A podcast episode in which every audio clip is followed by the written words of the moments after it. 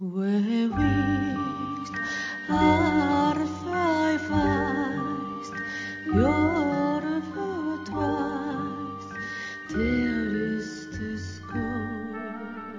ぼ日韓階段山猫便第44夜今夜ご紹介するのは喫茶店というお話です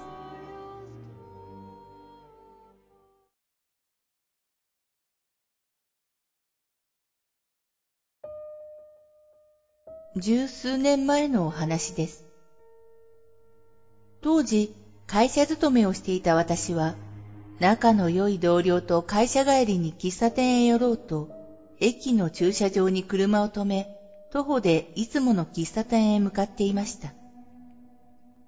二人で行くのは二回目で、そこの喫茶店はオムライスが格別にうまく、私は週二回程度通っていたんです。しかし、その日は予想外にも定休日で仕方なく別のお店へ行くことにしたんです。しばらく二人で歩いていると、右の寿司屋と小物店の間に見たことのない道があることに気づき、あれ？こんなところに道なんてあったっけ？と同僚に聞くと、同僚も、見たことないよこんな道。昨日この小物店に行ったんだけど、こんな道なかったはずだよ。あったら気がついてるし。というのです。もちろん、私もよくこの道は通っていたので、道があったなら気がつかないはずはないのですが。ちょっと不気味な感じもしましたが、道の先に何があるのか気になり、恐る恐るその道に入ることにしました。すると、しばらく進むと行き止まりでした。ただし、右に小さなこじゃれた喫茶店が一軒だけ佇んでいました。店の後ろはコンクリートの壁。建物は真っ白なログハウスで営業中の看板が立ててありました。そしてコーヒーのいい香りが漂ってきたので、私たちは安心し店に入ることにしました。店に入ると一人の紳士っぽい中年の男性がお皿を拭いていて、私たちに、いらっしゃいませ、と言うと、こちらの席へどうぞ、カウンター席に案内されました。周りを見ると他の客は誰もいなく、私たち二人だけでした。店内にはクラシックの音楽が流れていて、心地よく、溜まったストレスがスッと抜けるかのような感覚でした。ボケっとしていると、店の男性が、お客様？何になさいますか？と尋ねてきたので、同僚と顔を見合わせ、オムライスできますか？と聞いてみました。男性は、はい、かしこまりました。と奥のキッチンに移動し、10分ほど経った頃、お待たせいたしました。と二つのオムライスを運んできました。見た感じは普通のオムライスでしたが、なんとも言葉が出ないほど美味しかったんです。こんな美味しいオムライスを食べたのは初めてだったので、嬉しい気分になったんです。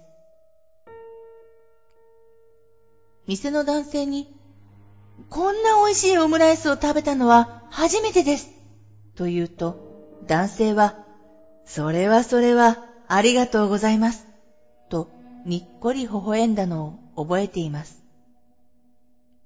しかも、初めて来るお客にはコーヒーも無料ということで、一杯いただきました。帰り際料金を支払うと、同僚が店の男性に、美味しかったです。また来ますね。と挨拶すると、男性はにっこり微笑んでお辞儀をしていました。店を後にし、同僚が、来週また来ようよ、と言ってきたので、もちろん誘いを受けました。一週間後、私たちはまたあの店に行こうと、会社帰りにあの道があった場所まで行きました。ところが、寿司屋と小物店の間には、道なんかどこにもないんです。私たちは何度も何度も確認しましたが、どこにも道なんてありません。私たちは、唖然としてしばらく立っていました。しばらくして、いつもの喫茶店に入り、店のママさんに聞いてみたんです。でも、寿司屋と小物店の間に道なんかあるはずがないと反対に笑われました。あの時、私たちが行ったお店は本当にこの世のものだったんでしょうか私たちは何ともなく無事に帰ってこれましたが、ひょっとすると、このような体験はそれ以降ありません。